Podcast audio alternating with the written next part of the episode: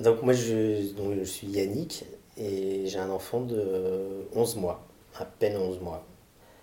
J'ai 48 ans bientôt et c'est mon premier et, donc moi j'ai jamais voulu d'enfant.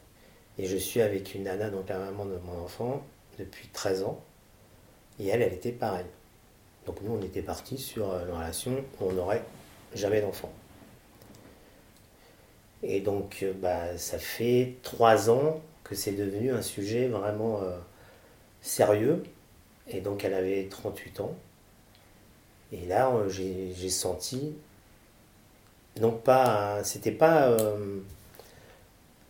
Il n'y a pas eu. écoute, Yannick, je crois qu'en fait, suis envie d'un enfant. C'était pas aussi clair que ça c'est venu petit à petit, mais moi, j'ai pas voulu éluder le, sujet, donc je revenais, je le remettais un peu sur le tapis, tout en n'en voulant pas.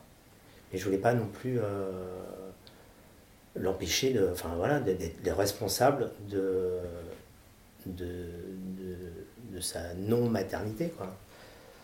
Euh, et il y a eu quand même deux avortements.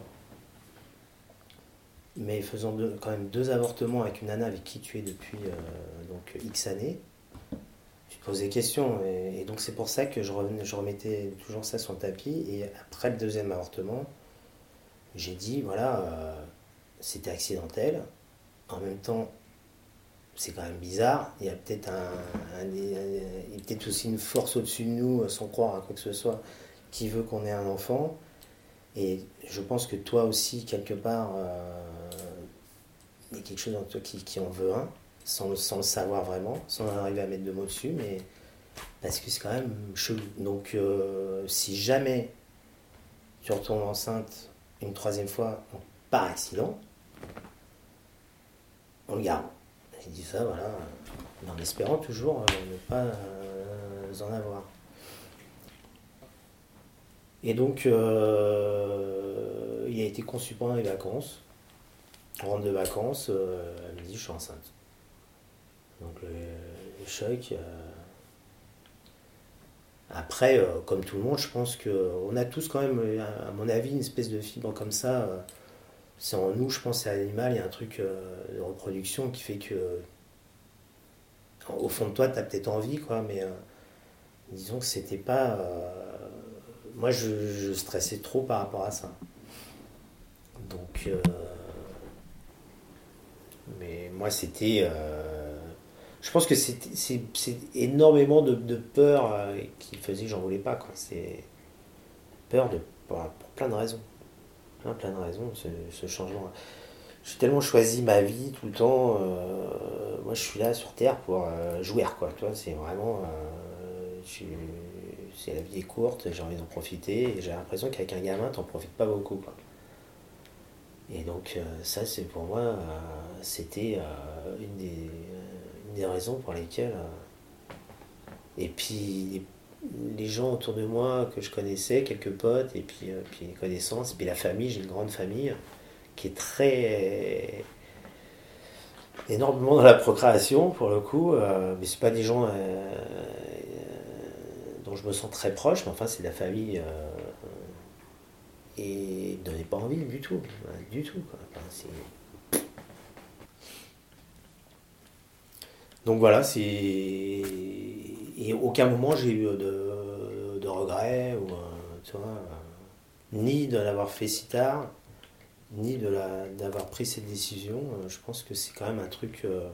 Moi aujourd'hui, moi j'ai plein de potes hein, qui sont plutôt comme moi j'étais, c'est-à-dire il y a plein de potes qui ont halluciné. Qu'est-ce que fait Et ils n'ont pas compris quoi. et maintenant j'en suis à Enfin, si on me pose la question, je, serais plutôt d'avis de dire euh, écoute, si tu le sens, euh, vas-y, quoi. C'est vraiment c'est un truc à vivre, vraiment. C'est à la fois le paradis et l'enfer, quoi, tout le temps, sans arrêt.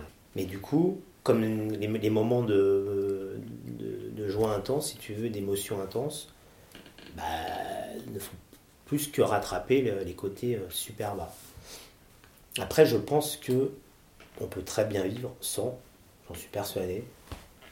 Et moi, ce, moi, ce qui me désole un peu, et, ça j'en étais conscient avant, avant d'avoir un enfant. Et c'est pour ça que je voulais vraiment parler avec ma nana. je ne voulais pas passer sous silence ce truc-là. C'est que pour nana, c'est plus dur, je pense, dans le sens où, quand tu as décidé euh, ça, euh, après, on va dire, après 45, quoi, c'est vraiment foutu, quoi. Et donc tu peux plus revenir en arrière. Un mec, même si c'est plus compliqué, as encore, tu peux encore te dire, peut-être, même à 60, on sait, on sait jamais. Pourquoi pas, si je suis encore. Euh, mais les nanas, non.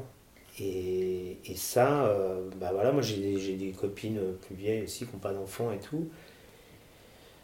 Et des fois c'est tendu comme. Euh, tu vois, tu sens que des fois, dans la conversation, c'est un peu. Elles te persuadent et elles se persuadent qu'elles ont pris la bonne décision. Après, je peux me tromper aussi. Euh, c'est peut-être moi qui ressens ça. Et puis je ne ressens ça pas avec tout le monde, c'est certain. Mais je ressens ça parfois et je trouve ça dur. Enfin, euh, et donc c'est quand même, pour une nana, je trouve que c'est une décision vraiment, euh, sans parler du, de la pression sociale et familiale, qui est super dure, et encore une fois, encore plus sur, sur les nanas. Donc voilà, je voulais, moi je voulais vraiment pas être responsable de, de ça. Et c'est pour ça qu'on en est arrivé là en fait. Et c'est tant mieux. Aujourd'hui, euh, même si euh, j'en chie vraiment, je ne peux pas me dire euh, qu'est-ce que j'ai fait, j'ai fait une connerie. En tout cas pour le moment.